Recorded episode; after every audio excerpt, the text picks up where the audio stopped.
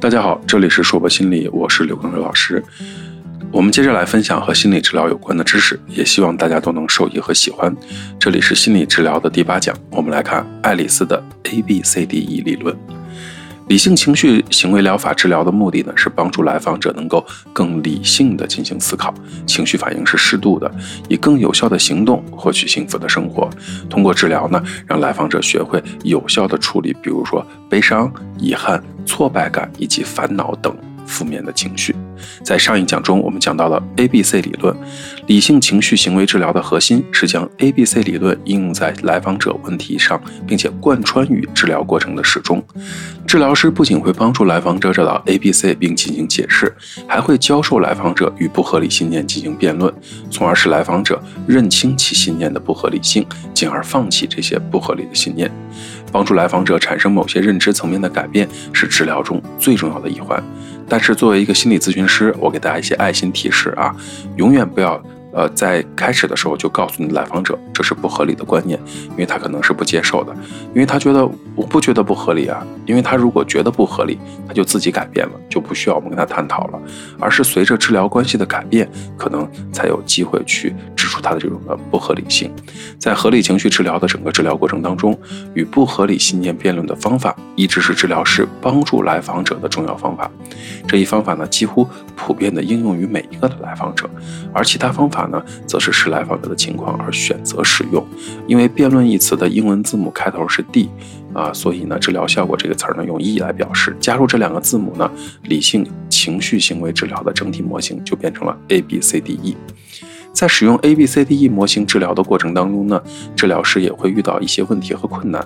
我们来看一些例子，帮助大家更好的理解和掌握这些呃模型，也处理这些困难。我们先来看诱发性事件 A。诱发性事件呢，被分为两部分，一个是发生了什么，一个是来访者认为发生了什么。确定诱发性事件并询问细节是非常有助于治疗的。在对诱发性事件进行清晰了解的同时，应当避免不必要的细节。偶尔，来访者会呈现出许多的诱发性事件，治疗师需要集中一件或者在少数几件事情当中。这里还有一点需要提醒呢，不要把某一个事件引发的是某种不合理信念被激活而导致的消极情绪反应变成了新的诱发性事件。第二个呢，我们来看到的就是这个个体的情绪及行为的后果。来访者经常以他的情绪或者行为开始其第一次治疗，他会说：“我觉得我很沮丧。”在理性情绪行为治疗过程中呢，有时治疗是很难区分信念和结果的，也就是 B 和 C 这两者的主要区别是在于，C 是不能被讨论的，C 是一种感受，就是我们的内心的这个情绪和行为的结果体验，它是不能够被讨论的，而信念是可以被讨论的。当处理情感时，来访者可能不清楚他们的情绪错误的或者。标识或者夸大他们，来访者的情绪和行为的结果，经常会因为信念的改变而改变。但是不管怎么样，来访者必须愿意去改变。例如，一个女性呢，希望在工作中的感觉会好一些，她就得。学着主动改变以及消除消极的情绪，去面对自己工作中的一些问题，比如说老板。第三个呢，就是信念。信念有两种，合理的和不合理的。不合理的信念呢，是夸大的和绝对化的，导致了情感的失衡，对来访者达到了这种想要达到的目标也是没有任何用处的。熟悉典型的不合理信念呢，跟他进行辩论呢，当然有助于我们很好的去解决这件事儿。第四个就是辩论，在理性情绪治行为治疗当中，一个普遍但是非常重要的方法就是教会来访者同步合理信念做辩论。辩论有三个部分：发现、辩论和分辨。首先，我们得学会发现我们的不合理信念在哪里，特别是那些带有绝对性的话语，例如应该、必须，以及自我威胁的、自我贬低的一些想法和信念。然后，我们得学习与这些信念进行辩论，接着学习对这些信念进行合理而验证的质疑，让自己的这些信念的辩论呢产生的更激烈，并得出不同的结论，产生新的行为。最后呢，来访者要学习去分辨合理信念与不合理信念。比如，一个来访者可能体验到工作中的压力，因为他觉得每个人都应该对他的能力留下深刻的印象。但他发现不合理信念是其他人必须发现我的聪明和机智，这是辩论的第一部分。从合理信念中区别不合理信念呢，是第二步。认识到呢，呃。应该必须和其他不能实现的要求，帮助来访者分清哪个信念是合理的，哪个是不合理的。在理性情绪行为治疗中呢，主要强调与不合理信念做辩论。治疗师会问来访者：“你为什么在工作中必须做得比别人好？你为什么必须知道办公室正在发生的每件事情？”与不合理信念的辩论呢，可以帮助来访者改善他的不合理信念，减少他们情绪上的不适感。理性情绪治疗呢，使用各种不同的认知、情感和行为的技术，帮助来访者呃进行改变。那结合具体的情况呢，除了辩论这一点之外呢其他的小技术呢，我们都是可以呃结合具体情况来选择的。可能刚才那一段呢，大家听的会比较呃费劲一些。我举一个我自己经历的例子。呃，一零年的时候，有一天在街上遇到我大学的教授，很亲切，因为那个时候我在读研究生，呃，大学毕业已经几年了。专业的老师就很热情的跟老师打招呼，老师说：“哎呀，你是哪一届的谁谁谁？”我们就很热情的聊起以前在学校的一些事情。老师呢也特别的好心，话锋一转，告诉我说：“哎，你们班的谁谁谁啊，他现在在。”某某某个部门，或者从事某种某种职业啊，他可能做律师了，做法官了，或者怎么怎么样啊，就说了一些同学们的这个点点滴滴。很多人其实，在记忆中还记得，但是生活中已经很少有交集了。见完老师之后呢，我我就很高兴的跟老师打招呼啊。老师又跟我说同学的发展，那我就说哎，挺好，都不错。然后老师就问了一句，那你干嘛呀？哎，我一句话把我问懵了。我说啊，我在读研究生。啊，老师老师也也一看啊，那挺好，都挺好。然后我们就愉快的结束了我们师生之间的交谈。紧接着我就去做我的事儿了。我说我去超市买几个橙子吧。然后突然间有一个感受，觉得哎，心里怎么有落差啊？感觉好不舒服呀。我在想我怎么不舒服了？哎呀，我是见了这个老师心里不舒服了？不是呀，那我怎么不舒服了？那老师说到以前的人事物让我不舒服了。那说到以前的人事物，为什么让我不舒服？你看大家发展的都很好啊，我还在读研究生啊，这个我大家都在本专业上努力的前进，我这也转了专业，这未来还不知道何去何从呢，啊，心里面觉得挺难过的。我在想，那这个我转了专业跟我发展的不好有直接的联系吗？好像也没有啊，只能说明我要走的路比别人久一些，它好像不能说明我跟别人比我要差在哪里。在这种自问自答、自言自语的过程当中，我突然明白了，我因为什么而感到情绪波动。我在不停地寻找我 A、B、C 当中的 A、B、C 是什么，我的信念是什么，发生了什么事儿，和我觉得发生了什么事儿，以及我产生了什么样的感受。通过这样的梳理之后呢，我突然想明白了啊，这一切没有证明我不好，而是说明我还要在努力的道路上接着去多走几步而已。也因为这样的这个状态呢，想通了，自己像个傻子似的在超市的一角自言自语的和自我对话。但是这种自我对话很有助于我去理清自己情绪的变化。然后我就欢天喜地的买了四个橙子，开心的又走掉了。我分享我的故事是想告诉大家，在进行合理情绪行为治疗当中，你得去寻找 A、B、C，A、B、C 发生了什么？我觉得发生了什么？我想到了什么，以及我为什么会想到这些啊？同样的，我产生了什么样的情绪和困扰？是，当你把它想得更明白，你就会越明白自己因为什么而产生情绪和行为上的波动。它非常的有用，它既是一个在心理治疗中好用的手段和方法，也是一个非常好的呃自助的一个小套路吧。那我们来看看，除了这些之外，常用的认知技术包括什么呢？第一，自我对话。通过发展自我对话呢，可以让我们合理的信念得以加强。举个例子来说，一个害怕在公共场合讲话的人，可能写下，嗯，或者每天对自己说几次这样的话：，呃，我虽然很想在大家面前有一个完美的演讲，但我做不到也没关系啊。或者说，啊，没人会因为一个糟糕的演讲就会被杀死，我也不会，不就是演讲糟糕吗？我又不会死。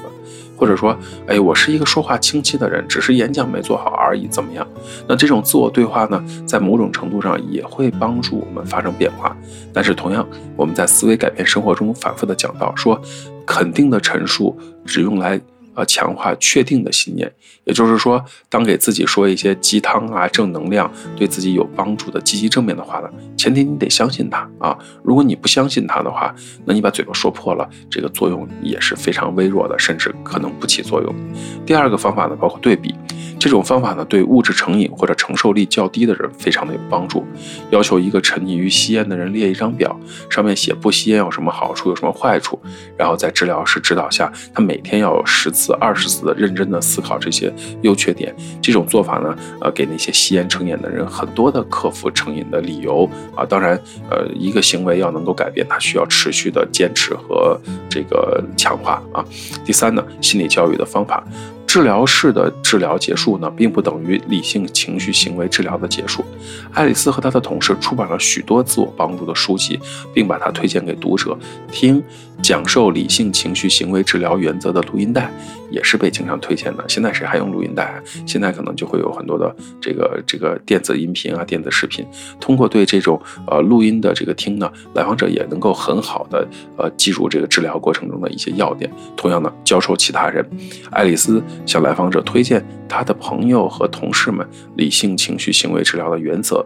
当其他人表现出这种不合理的信念时呢，爱丽丝的建议他努力给朋友们一些。好的、合理的建议，去改善他的这个不合理信念，努力的说服他人不要使用不合理信念的做法，能够帮助来访者自己学会更有效的方法与自己的不合理信念做辩论。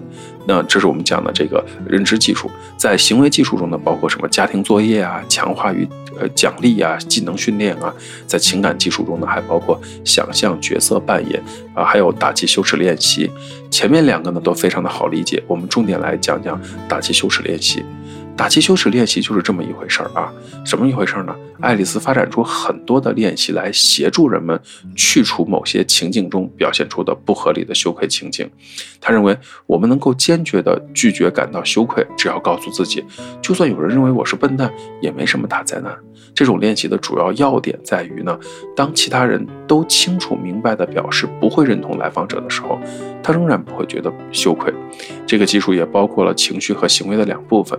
来来访者会被指派家庭作业，要他们冒点险去做原本他们担心别人的想法或者不敢做的事情，但是并不鼓励来访者去尝试那些可能伤害到自己或者他人的事儿。对于社会习俗小小的违反一下，常常也是克服羞愧的非常好的方法。比如说，要求来访者在公共汽车或者火车上大声喊停，穿一些花哨的衣服上街吸引别人的注意，用最大的声音唱歌，演讲会上问一个傻问题等等。来访者实施这些家庭作业之后，他会发现，别人并不如他们所想象的那么在乎他的行为。这个时候，来访者往往就不会感到羞愧和丢脸了。他们会继续的不断的学习这些练习，直到能够了解羞愧的感觉其实是自己造成的，并不是他人和情境造成的。摆脱这些感觉之后呢，便能够以比较自然的方式表现行为。来访者最后也学到了，他们没有理由让别人对他的反应或者别人可能提出的反对意见来阻止他去做自己想做的事情。其实，在整个呃合理情绪行为治疗的过程当中呢，就是让来访者进行洞察的过程。合理情绪行为治疗呢，强调对认知的洞察。爱丽丝认为，改变不适当的情感和行为呢，要求有三种洞察。第一种水平的洞察，得承认。情绪失衡是源于诱发性事件的不合理信念，每个人都会有不合理信念的情绪失衡。第二种呢，就是一个人必须得反复处理同样出现的不合理信念，虽然诱发性事件可能被遗忘，但是这个不合理信念啊可能会出现。也就是说，有的时候我都忘了因为什么我这么想不通，但是我就是想不通。第三种水平的洞察是来访者意识到洞察不会让人发生改变，而。意识到不合理的信念是不够的，主动调整不合理信念和发展合理信念才是关键。也就是说，想明白自己哪有问题、有毛病了。不会发生变化，你得想明白了之后，你还得动啊！你要有积极的这个行动去填补它，才有可能会发生变化。每个人都不仅要改变情感、行为和认知，还要知道怎么做以及为什么要做这些。所以洞察呢，分为三个层面：第一，你得明白啊，你这里有毛病啊，这里想不开了；第二，你得去琢磨，呃，这个为什么想不开啊？我可能得重复的处理，我在某些问题上就是反复的想不开。第三呢，我想明白了，我会想不开，我在某些问题上还会持续的想开，那我就得还得找到新的方式方法来解决这种想不开。我想明白了，这事儿不会变化，事情不会发生变化，除非我们发生变化。理性情绪行为治疗的一个重要贡献是呢，它很强调应用广泛且兼容并蓄的治疗方法，大量的认知情绪和行为技术被引用到，从而改变个人的认知结果入手，进一步的改变来访者的情绪和行为。此外呢，理性情绪行为治疗相当的开放，他们不忌讳其他学派的技术，特别是行为治疗的技术。当然呢，也有学者认为，理性情绪行为治疗否定和忽视了来访者生活层面。理性情绪行为治疗的流派的治疗师呢，都不听他们的过去的，也不鼓励来访者详细讲自己的故事的。虽虽然它有这样的弊端，但是不妨碍理性情绪行为疗法的应用和推广。毕竟容易掌握好操作的东西，人人都喜欢。这一讲的内容到这里就结束了，希望大家喜欢。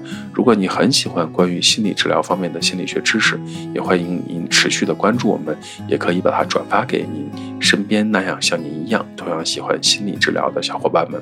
这里是说博心理，我是刘刚刘老师。虽然我们只是心理学界的一棵小树苗。但是我们努力做到我们的最好，用真诚的态度、客观专业的方式，向每一个愿意关注我们的人分享一切你想知道而我们又恰好了解的心理学知识。请记得，不管你在哪里，世界和我陪伴着你。再见。